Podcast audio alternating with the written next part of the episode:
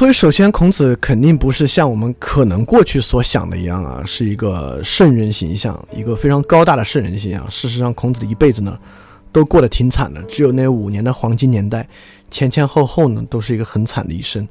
那么，我们就要说了，那孔子是个完人吗？他是个真的圣人吗？其实也不是。所以记载呢，孔子可能也曾得意忘形。这里说，定公十四年，孔子年五十六。由大司寇行摄相事，有喜色。门人曰：“闻君子获之不惧，服之不喜。”孔子曰：“有是言也。不曰乐乐其以贵下人乎？”意思呢，就是说，孔子五十六岁的时候啊，从这个大司寇，就是这个政法委书记，再一步升官，升到摄相事。摄相事应该是当时非世袭的最高爵位了，就相当于国务院副总理。这么一个角色，就是孔子面露喜色，得意洋洋。所以学生就问他说：“这个君子不是应该遇到坏的事儿不生惧色，遇到好的事儿也不显得高兴吗？”因为孔子确实就得意忘形了，因为一辈子追求啊，想想入仕从官，终于做到了他的出身能够做的最高官阶。所以你看，这个时候作为圣人，其实也得意忘形了。他自己当然就是打了个马虎语过去。孔子说：“啊，确实有这样的话，你也没听说有另外一个话。”就是，呃，因为自己的显贵而高兴，因此跟别人接触的时候，别人也会高兴嘛。当然，这个话说起来呢，都会有点没什么道理。其实孔子就是在这个时候呢，也得意忘形了。但这个时候还有后来还有事情，就是他在这个周游列国的时候，真的太想当官了，已经有点放弃自己的原则了。呃，当时有这么一个人，叫做毕奚。就毕奚呢是中牟宰，就是中牟这样一个宰相，就是反正怎么着，这是个很糟糕、很糟糕的人。这个毕奚呢就想找这个孔子去帮他，但这个毕奚呢是一个不合礼法、不忠君的人。所以这个子路啊，你看子路经常怼孔子，这时候子子路也就怼孔子了。子路说：“犹闻诸夫子，其身亲为不善者，君子不入也。今必系亲以忠谋叛，子欲往，如之何？”意思是说。君子对于这种不善的人，君子是不去的。所以，既然必系这个人，你为什么要去呢？所以，孔子对子路子路其实很亲的。孔子这个时候，其实我认为没有太对自己辩解。基本上，孔子最后说的就是：“我岂刨瓜也在，焉能细而不食？”意思是说呢，就是我又不是一个葫芦，真的就挂着看而不能食用吗？孔子的大致意思就是说，呃，我应该能够出淤泥而不染。况且呢，我真的要发挥作用啊。所以在这个时候呢，连去当这个一个不善之人的辅佐呢，他其实也是想去做的。包括孔子还有一次说：“不祥其志，不辱其身，伯夷叔其乎？”谓柳下惠少年降至汝身矣。谓于众亦隐隐居放言，行中轻，废中权。我则异于事，无可无不可。这大概意思就是说，就之前的这些达人啊，之前这些大人君子们，比如说伯夷、叔齐呢，就不降低自己的意志，也从来不屈辱自己的身份。但柳下惠少年氏呢，就被迫降低自己的意志，屈辱自己的身份，但说话呢，也是合乎伦理，行为也是合乎人心的。而另外两位呢，就是于仲，呃，这个一义，就他们过的隐居的生活，说话说话虽然很随便，但是洁身自爱，不做官呢，也但是过的是君子的生活。但孔子说，我和这些人不同，我没什么原则，我可以这样，也可以那样。这一方面呢，当然是说这个儒家中庸之道，就是一方面是这个其实是挺好的一个，但另外一方面的意思也是说呢，这些人大致都是为了做官。有所这个原，但但由于有原则，所以遭到了一些问题。孔子言下之意呢，就是说我我在做官方面没什么原则，能做官就行。当然，他还有不太圣人的一面呢，就是最后真正的绝望。因为上面也说了，就君子应该不惧，但是最后孔子确实绝望了。在颜回死的时候呢，孔子说天丧予，然后也说吾道穷矣，然后也对着自己的弟子直接说莫知我夫，就说没有人理解我。然后子贡就说了：“何为墨之子？就为什么没人理解你呢？”子贡意思就是说，我们都跟你在一起，应该理解你了。所以孔子说：“不怨天不尤人，下学而上达，知我者其天乎？”意思是说呢，可能只有上天真正的知道我吧。所以这么一个圣哲呢，到自己老的时候呢，确实也绝望了。这个让我想起另外一个，就是就是圣经里面的耶稣。按理说，我们觉得耶稣这个是神啊，因为如果你相信耶稣是上帝的儿子的话，三位一体的话，他是有神格的。但确实，圣经记载，耶稣也说了一句令人挺费解的话，就是马太福音二十七章四十六节，就耶稣最终他不是被钉在十字架上吗？在他快死的时候，他竟然说了一句：“我的神，我的神，为什么离弃我？”这很不像一个神的儿子最后说的话，他应该自信自己立马可以战胜死亡，回到上帝的右边去。他但是竟然在这个时候说：“我的神，我的神，为什么离弃我？”这孔子的这个让我也想到了耶稣的最后，就孔子竟然做一个圣人，最后绝望的时候说：“天丧雨，也说吾道穷矣。”我们还有一个比较刻板的印象呢，认为孔子做一个圣人啊，肯定是个极其严肃的人。但其实不然，就孔子其实是一个特别特别幽默的人，他最幽默的呢，特别就是自嘲。孔子是一个很能自嘲的人，跟学生们开些玩笑。就比如说，达向党人曰：“大哉孔子，博学而无所成名。”子闻之曰：“我何直？直欲乎？直射乎？我直欲矣。”意思就是有这个就有这个有人就说啊，像孔子这么博学的人啊，什么都知道，但是好像。没有一个东西做得很好，意思就是说孔子这个人门门通样样温。孔子呢就回复：那我应该去做什么呢？应该驾车厉害吗？应该射箭厉害吗？最好玩就是孔子自己嘲笑自己，因为孔子周游列国嘛，老是坐车，所以孔子说：那这么我可能还算驾车厉害吧。所以就是说他就自嘲自己一句，但实际要说的是，就是说呢，君子多乎在不多矣，也就是说。君子之所以是君子，不是靠他六艺有哪一样很精通，靠的呢当然是人了。但是在这个时候呢，孔子其实自嘲一句：“我直欲矣”，很有意思啊。包括还有一个很有意思，就是我们大家都知道，就孔子说孔子是丧家犬，就是也是孔子在周游列国之间，就孔子到郑国去跟弟子失散了，就孔子就站在这个城门外，一个人发神发愣。有郑国人看到，就对孔子的弟子子贡说：“呃，大概白话文的意思就是说，东门那站了个人，就额头像唐尧，脖子像陶高，肩膀像子产，就是个子也特别高，就一副特别倒霉的样子，就既像这个古代贤人，也像个丧家犬。所以孔子子贡把这个话给孔子说了，孔子就说：形状，莫也。”而未思丧家之狗，然哉然哉！就说要说我像古代的古代的那些贤人啊，我觉得不是不是不是。但说我像丧家狗呢，我觉得倒真是挺像的。所以这个时候对别人对自己的嘲笑呢，他第一方面也是谦逊，说他像古代贤人呢，他觉得不像；丧家狗呢，自己倒挺像的。包括这个，因为子贡知道这个孔子境遇不舒嘛，所以给孔子说：“有美玉于斯，温毒而藏诸？”求善价而孤诸，意思是说有块美玉是在盒子里面放着呢，还是展示出去给人卖一下呢？然后孔子就直接说：“孤之哉，孤之哉，我待古者也。”意思是说，当然要卖出去，卖出去，我就等着来识货的人来买我呢。因为他知道子贡这个话，因为子贡是孔子弟弟子里面十贤者里面就十哲里面。言字科就是口才最好的一个人，所以他这个话呢，其实是就是拿这个比喻说给孔子听的。孔子就像这个美玉一样，无人赏识。孔子一下听出来，就是卖出去，卖出去，我就等着来买呢。所以也是自嘲。当然，他还给自己的弟子开些玩笑，就比如说，呃，这里有一段：子之武臣闻弦歌之声，夫子莞尔而笑曰：“歌姬焉用牛刀？”子游对曰。昔者晏也。闻诸夫子曰：“君子学道则爱人，小人学道亦时也。”子曰：“二三子，晏之言是也，前言戏之耳。”就说，孔子的弟子子游啊，在一个城里面治理，就就听到这个城里面有礼乐之声，孔子就笑着说：“杀鸡焉用牛刀呢？”意思是说，就治理这些人，你还用得着这个礼乐吗？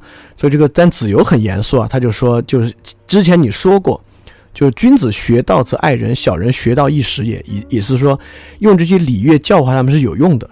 孔子就说，就二三子就给旁边其他人说，这个子游说的啊是很对的。刚才我是开玩笑的，所以你看，孔子有时候也跟弟子开这些玩笑。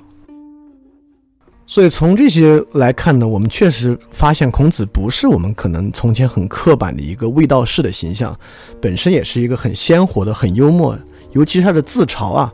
甚至让人觉得是一个很豁达的这么一个人。而且其其实孔子也不是一直是一个很谦虚的人。孔子很多时候面对当时的其他统治者或者一些，呃国家或者城池的治理者呢，孔子对自己的弟子是毫不掩饰，嗤之以鼻。我估计就是编《论语》的时候把那个脏话删了。就孔子的原话呢，就基本上就跟带着脏不带脏字骂人是一样的，完全嗤之以鼻，就说像像狗像鸡一样这些东西。但是孔子也不是完全对其他的智慧呢就。不尊重，就这里孔子有很多骂其他官僚的话呢，我们就不引了。但恰恰孔子遇到一些道家者，在整个《论语》或者《史记》里面有一些故事很有意思。第一个呢是苦楚狂皆舆歌而过孔子曰：“凤兮凤兮，何德之衰？往者不可见兮，来者犹可追也。已而已而，今而从政者殆耳。”孔子下欲与之言，趋而去，弗得与之言。意思是说。楚国有这么一个狂人，就路过孔子的这个车，就边唱边说：“就凤凰啊，凤凰啊，你为什么如此衰败呢？就往事已经不能挽回了，未来的事情呢，可能还来得及。算了吧，算了吧，眼下这些政治局势啊，太危险了。”就孔子一听这个，呵，这肯定是个世外得道高人，就一听就是道家之言了。所以孔子想出去跟他说话呢，这个已经不见了。记载了很多孔子跟道家人接触的，都很有意思。包括还有一个，就是孔子击否，有何冠而过门者曰：“有心在击否乎？”呃，我这个字我不认识啊，就叫“庆庆乎”吧。莫以知也夫而已。意思是说，孔子在屋里击否啊，这个人一听就听出来了，说这个人这个人是因为心里有事儿才击这个否的，哐哐哐的声音是在说没有人赏识自己啊。就很多人认为，在这个《史记》记载里面说这么一个人，说这个没有名字的人，其实是说孔子不是说一直没有人知道自己吗？就没有人真的懂自己，只有天懂自己吗？其实就是说这个是真正懂孔子的一个人，从他击否就能够知道这个人是不受重用，心里有事儿，敲这个东西。因为你看，孔子当时对子贡说：“莫知我夫。”这个经过他门口的人说呢。莫以知也夫而已矣，所以这两个话的对仗就能看出来，这个人可能真的是懂孔子的。这里面还有一个，就是子路当时跟孔子走散了，就问旁边种地的人说：“哎，你看没看到孔子啊？”然后旁边人就说：“你这个人四体不勤，五谷不分，你你认识他妈什么孔子啊？”所以说就继续种他的路，种他的地。所以子路告诉孔子，孔子就说：“哇，这个是个隐者啊，这两个人是世外高人啊。”他们再去找这两个人，这两人就不见了。所以其实，在整个过程中可以发现，孔子对道家人士啊是极其有这个有这个好感的。有几次都是要跟他们说说话，要去找他们，都没有寻见。不知道是之前跟老子相遇的那一次呢，还是其实我更倾向于是我们之前说的，其实无所谓儒道。我们也说了，它其实是万法归宗，最后说的是一个事儿，只是从不同的方面的表述而已。所以孔子到底是个什么样的人呢？我们先看孔子怎么说自己的。第一个就是叶公问孔子与子路，子路不对，子曰：“汝昔不曰其为人也？发愤忘食，乐以忘忧，不知老之将至云耳。”就是叶公向子路打听孔子，子路没说，所以子路给孔子说之后呢，孔子就给子路说：“你怎么不给他说？这个人啊，其实就是用功起来忘记了吃饭。”就是快乐的忘记了所有的烦恼，甚至连自己快要老了都不知道的这么一个人。所以孔子就是，虽然你我们我们看了孔子的一生啊，是这么这么糟糕的一辈子，到晚年的时候呢，也是几近崩溃，但是这个时候也说乐以忘忧，不知老之将至，所以可见心胸之大。包括孔子也说：“若甚与人，其其呃，则无其感。”亦为之不厌，诲人不倦，则可谓云而已矣。意思是说，圣跟人跟我没什么关系，我也就是学学，就是我是好学，然后到处教人，就是持续的、坚持的去向外教育而已。我就是这么一个人。要说我是圣人，或者说有人呢，我确实没有做到。包括之前我们讲的“十世之户，必有忠信如丘者焉，不如丘之好学也”。就是说，只要有十个人的家庭啊，就肯定有我像这么忠信的人。只是说呢，就他们没有我好学而已。所以他认为自己最重要的呢，就是好学。其实孔子对自己要求极高，我们也明白，呃，就如果真像孟子所说，人有恻隐之心，包括如果你知道基督教的原罪说呢，就如果一个人真的认为自己的道德上没有问题呢，是很困难的。孔子也说：“文，莫吾尤人也。公行君子，吾谓之有德。”就意思是说，在知识方面我可能还过得去，在品德修养方面，那我还差得太远了。大概就是这样的。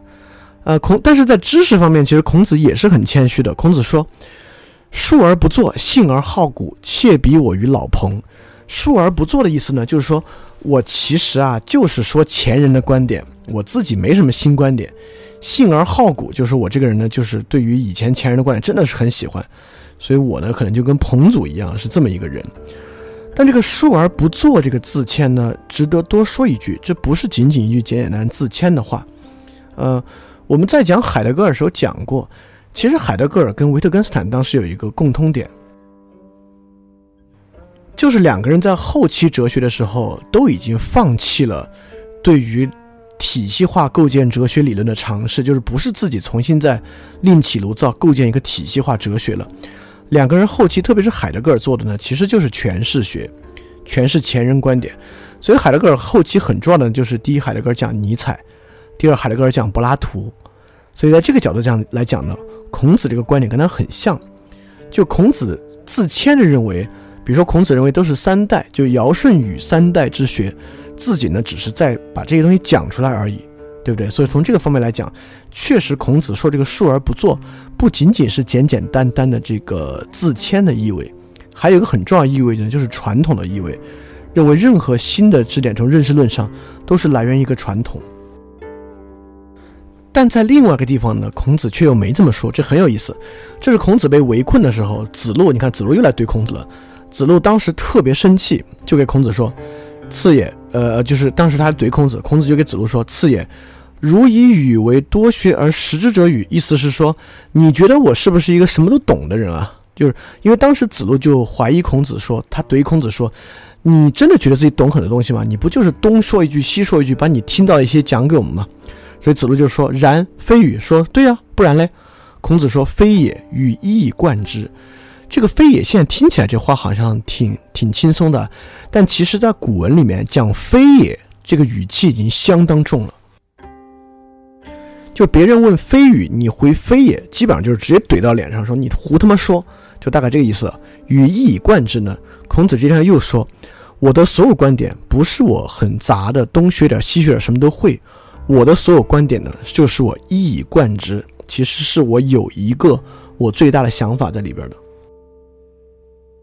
当然，海德格尔注尼采、注柏拉图呢，也不是东一下西一下，它背后呢也是它的基础存在论的观点，所以这个跟阐释的性呢，跟阐释性本身呢并不冲突。这是看看其他人怎么评价孔子，刚才这是孔子对自己的评价。就是子路，第一个是子路跟一个守门人，就子路晚上在一个石门前睡着了，早上这个守门人就问子路：“你从哪儿来啊？”子路说：“我从孔氏来，就是我是孔子的学生。”这个守门人就说：“哦，是其是知其不可为而为之者与？”这个就是说，是那个知道明明他做的没什么可能性，但还坚持要做的人吗？哎，如果我这么说的话，我认为这个呢，可能也是孔子的一位知音了。知其不可为而为之呢，基本上是现在我们对，比如说士大夫啊和从事一个事业的人，很高很高的一个评价了。意思是说他在做一个很重要的事情，虽然很困难呢，但是他自己也排除万难不得不做。所以讲到这儿，我跟我跟孔子有点 惺惺相惜之感。所以这我觉得这也是很高的一个评价了。那么第二个是他最爱的弟子颜回、颜渊对他的评价，就是相当相当高了。就是说：“仰之弥高，钻之弥坚，瞻之在前，呼焉在后。夫子循循然善诱人，博我以文，约我以礼，欲罢不能。既解五才，如有所立卓尔，虽欲从之，未有也已。”反正意思就是说，孔子对他循循善诱，他就算竭尽自己的才能啊，也无法及到孔子了。啊，但颜回也已经是孔子这里面最得意的一个门生了。特别是我们知道有一个历史上说法叫“孔颜之乐”，意思呢就是来来源于，呃，就说颜颜回这个人啊，学习的时候相当相当苦，就自己拿那个糙米啊煮上一块儿，然后拿那筷子给它割成几小块儿，自己饿的时候呢就随便吃一小块糙米，渴的时候呢就随便拿瓢舀，随便舀什么雨水就喝了。就说人也不堪其扰，然回也不堪其乐。就是说，颜回过这种生活啊，人们都觉得哎呦这太苦了，但颜回呢却一直觉得这样很快乐。这个东西呢，孔子这么说呢，就只有孔子懂。所以历来这种对于知识的热爱，导致对这个物质生活的极端气绝啊，就被称为孔颜之乐。所以孔子跟颜回呢，确实是感情很深的一对师徒。所以说，你看这里。就是最后是我们用司马司马迁对于孔子的评价，因为我们知道《史记》世家都是对王侯将相的，这里面唯一一个例外就是孔子，因为孔子是其实是很不起眼的、不入流的没落贵族，但是司马迁呢却以世家相称，就算是破格为孔子作传了。这种传记体的史料里面，破格作传就是因为他是圣贤，所以司马迁对他有非常非常高的评价，就说。师有之，高山仰止，景行行止，虽不能自然心向往之。余读孔氏书，想见其为人。是鲁，观仲尼庙堂车服礼记，诸生以实习礼其家。余底回流之，不能去云。天下君王至于贤人众矣，当时则容，末者已焉。孔子不依，传十于世，学者宗之。自天子王侯，中国言六艺者，折中于夫子，可谓至圣矣。就是孔子像高山一样啊，就令人仰视。虽然我不能达到他呢，但是心也向往像他一样。读到他的书呢，就想见到他这个人。所以，因为司马迁著书嘛，就回到孔子的故乡去看到他这些东西，就想到天下君王在他当世的时候还挺有名的，但死之后呢，就完全消失了。所以，孔子作为一个庶民啊，居然传世十余代。到到那个时候是十余代，但我们这边就传到百代了，就是是非常非常一位至圣。但这里有一个好意思，也很很好玩的。他说：“余读孔氏书，想见其为人。”我我也不知道为什么，就想在小细节。我想乔布斯曾经说过一句话：“乔布斯说我愿意用毕生的成就和我所有的财富换一个东西，换什么呢？换跟苏格拉底一起聊天一下午的可能性，对吧？”所以说，司马迁可能读到《论语》啊这些书籍，也是极想如果有机会能与孔子见一面的话呢。可能也是非常非常的荣幸，所以我其实在这次了解孔子之后呢，也有这样的观点，就是如果真的能够与孔子相谈一下，必定受益匪浅。当然，其实也并不可惜，因为其实有很多的，比如《论语》这样的东西啊，你也值得一读再读。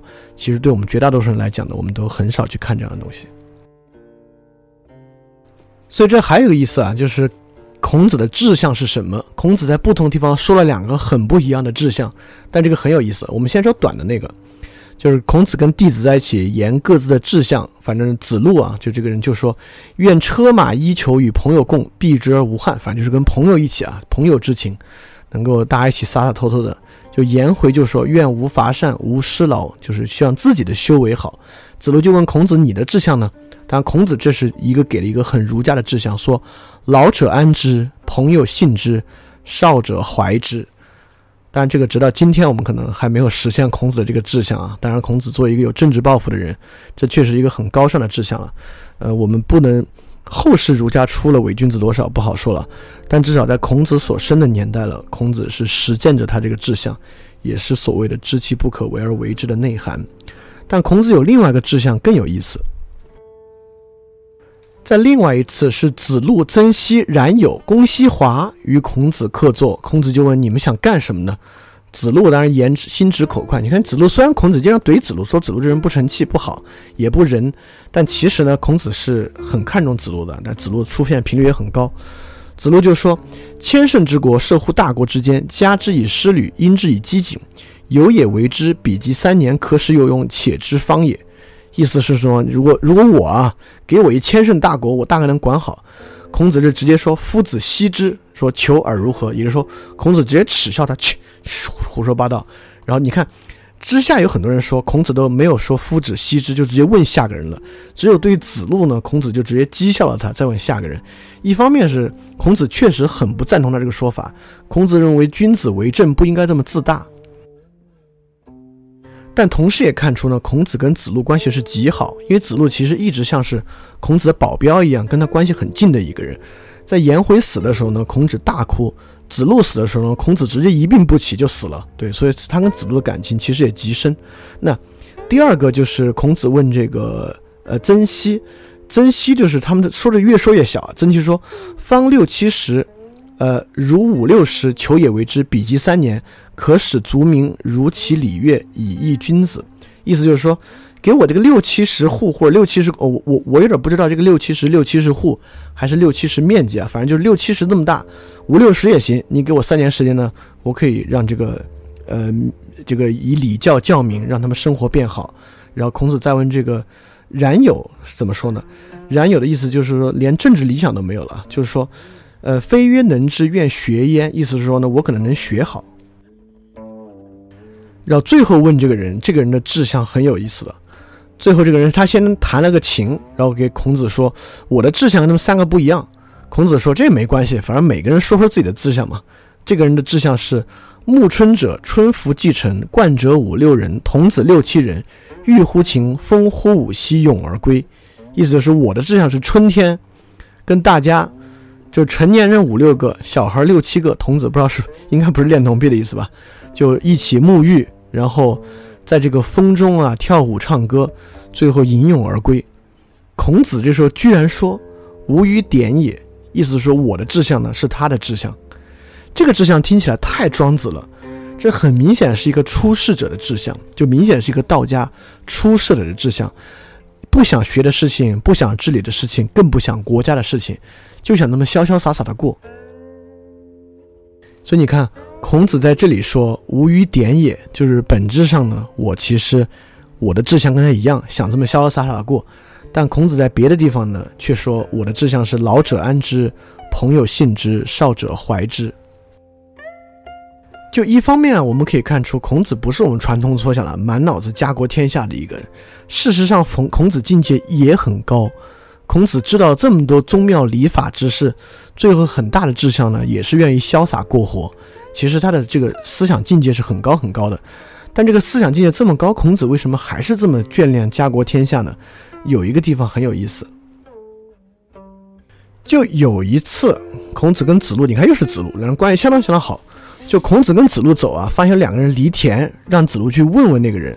孔子说这两人可能是个隐者，就就问那个人，就有一个人就问子路啊，你跟谁来啊？子路说，我跟孔子一起来。那个人说：“是鲁国那孔子吗？”子路说：“是。”然后呢，那个人就说：“哦，你是孔子之徒啊？就现在这个天下到底是谁的天下呢？到底真的有用吗？不如你跟我们一起悠哉悠哉的过活吧，当一个隐士。”孔子的回回复是：“孔子俯然曰：‘鸟兽不可与同群，天下有道，丘不与异也。’意思是说，孔子也是很怅然若失的说。”我们不可以与这种鸟兽自然在一起。如果天下真的有大道存的话，我还干嘛要这么来奔走呢？意思是说，我们现在暂时还不能过这种隐士自然的生活，就是因为我胸怀天下，现在天下大道不存，所以我才为此而奔走。所以一方面，其实孔子与道家一样，共同怀有这种自然哲学与自然相通的这种，呃，宏大的宏大的志愿与自己的这个。与与与自己生活的这个志趣，但同时呢，与道家相比呢，孔子其实就是多一份责任，而这个责任呢，其实就是儒家相当相当核心的一个气质。OK，所以说孔子呢，作为圣人啊，我们说他三个主要的功绩：第一，开教育之先，就是。虽然在孔子之前呢，民间也有教育，就我们说的啊，就是在这个秋收之后，在一般宗庙祠堂的教育，但是能够真的将礼乐整理出来，教与庶民呢，是孔子开始的。也就是说，我们之前讲过这个礼制化时代啊，巫的理性化，也就是说，孔子将礼转化为仁，并将其作为一整套哲学思想来教给庶民，确实从中国历史上呢，这是第一个。所以说，说开风气之先，说的就是孔子作为大教育家。作为中国民间教育的第一人，这是很伟大、很伟大的事情了。因为这个是为民间开智嘛，这个为社会进步和发展是一个最主要的一个事情。那第二个呢，孔子还开辟了一个新的流派，就是儒家流派，也是以他为始。第三个很重要功绩呢，我们知道孔子回到鲁国之后，编辑古典典籍。就如果不是孔子的话呢，很多先秦以前源于夏商的这些典籍和书籍呢，很可能就传不下来，或者说如果没有孔子能传下来呢，我们今天也读不懂。孔子确实是系统性的将之前的东西编纂成册注释的这么一个人。其实我们可以想想啊，很多先秦哲学家，甚至我们把国外的人拉到一起，能够有其一个功绩啊，已经算是圣贤了。比如说柏拉图。基本上说说柏拉图吧，其实柏拉图算是开教育之先，也有传承古典典籍的作用。但流派来讲呢，还是传于苏格拉底。比如说老子也是极端的大哲了，但对明治教育和传承典籍就没有。但开宗立派是有的，所以基本上任何一个人啊，在这个轴心时代啊，或者这个哲学的黄金时代，能做好一个事儿，就已经是很了不起、很了不起的。孔子呢，一个人完成这三个事情，确实是无人能出其右。所以，作为教育家的孔子，又极端的令人称道。就是我们东方有孔子，西方有柏拉图。我们之前做第一期的时候就讲，这两个人相对来讲是很有意思的，都是没落贵族。大教育家，然后大哲人等等等等，很多事情都很相似，当然不是说完全一样啊，或者说一些神秘的事情不是，只是说很巧合的，在这样类似的历史时代，出了两个生活路径还挺像的人，而且都是从政不顺，几次从政而皆不顺。那么孔子呢，据记载三千弟子出七十二贤人，总的来说成才率呢也很高，而且孔子的教育有一个很重要的思想啊，就是有教无类。有教无类的意思是说呢。只要这个人啊教出来之后，彼此之间应当就没有高低之分。从这个观点，我们其实可以反驳一个事情：我们总认为这个儒家啊讲究尊卑是一个很不合道理的事情，就觉得好像这个阶级固化了，而且非常强调这个人与人的分别。那我们觉得孔子既然都说有教无类，而且孔子的学生确实各个阶层、贩夫走卒、江洋大盗都有，所以如果你认为孔子是一个讲究尊卑的人，我认为孔子讲究的礼法尊卑跟这些完全不一样，也不是一回事儿。从有教无类就能看出，如果有人指责孔子是一个太过强调尊卑的人呢，是没有道理的。所以，像孔子的弟子里面呢，大富大贵的贵族，像什么冉有啊、子贡啊，都是贵族后代，也有很多就是很贫穷的普通人。像孔子第一大弟子颜回、颜渊，他们家就是很普通的家庭。包括呢，还有子路，子路其实就是一个。呃，就是一个很粗的粗人。之前子路其实之前还顶撞冒犯过孔子，然后加入孔子门下。包括还有个著名的春秋后期的一个江洋大盗，就是杀人虏获的一个人，叫颜卓句。这个颜卓句呢，后来也是孔子门徒，竟然在孔子教出来之后呢，也教成才了。成才之后呢，还到其他国家为相。也就是说，孔子确实什么样的学生都收了。孔子的教育意思就是说，当时就说，因为当时的民间教育教男孩就教到十五岁。十五岁你要要当兵要成家就就就过你自己的生活了。孔子的教育特点呢，就是十五岁以上的人都收，只要你到十五岁了想跟随我求学，我就教你。包括孔子的教学方法呢也很有特点，比如说，呃，苏格拉底著名的教育方法就是诘问法，就靠他不说什么，他靠一直问你，呃，问到你觉得自己很无知，问到你对道理有这个。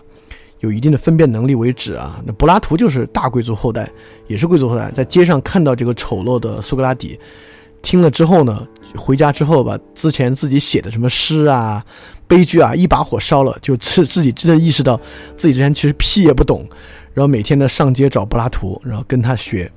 那么孔子呢的教学方法呢也蛮特殊的，孔子叫做不愤不启，不飞不发，举一隅而不以三隅反者，则不复也。这个举一反三，我们都都大概知道什么意思啊？就是人要有联想的能力，说一个呢，你能想到别的事儿。这个不起不愤不飞不发也是。我们看到《论语》里面很多是孔子的学生在问孔子一个什么事儿，孔子去答。这个不愤不起不飞不发呢，很多之前的翻译会把它翻译成：如果学生没有自己成熟的想法，那就不去启发他。但其实原因就是这个意思，就是如果学生不不上火不着急了，孔子是不会去启发你的。我们也会发现，特别是子路，就子路为什么一直以来都经常在孔子面前生气去怼孔子？但孔子其实给子路说的话呢，在《论语》上看起来比给颜回说的话还多。就是大致认为，如果这个人如果求知若渴的话，他应该对于很多问题想啊想啊想啊，他是会很严很严重的，他会想到发火，想到犯浑，然后来问你，你就可以给他一些启发。而如果这个人不能起举一反三呢，也就不太与他讲。嗯，今天这个看来没法再讲第三部分儒家的基本性格了，这居然居然就讲了两个小时，讲到这儿，其实也挺好。我们把儒家的基本性格跟人，跟这个呃儒家的人性观放到一起讲，所以算这一期我们就大概讲一讲为什么要了解孔子，以及我们对孔子这个人有了一些更深刻的认识，可能跟我们以前对他想法不一样。就希望这次之后我能大致，我不敢说我还原了一个真实的孔子啊，至少我开启了。还原真实孔子这么一个话头，或者给了你这么一个兴趣爱好，你可以接着去了解一下。那我们下期呢，就来讲讲儒家思想，讲的儒家的人格与儒家的人性观念。所以今天就到这儿，也祝大家接下来要到来的一个假期愉快。我们下次再讲，应该是假期之后。那么今天就到这儿，大家要记得敢于去相信。非常感谢你收听本节目。如果希望每周一加入微信群，跟我们一起学习、提出问题、看到每次分享的 keynote，可以微信添加“想借 Joy Share”，想借的拼音 x i n g j i e，Joy Share j o y s h a r e，并说牛津通识读本，就可以被我们拉入群中，每周一起学习了。欢迎你来。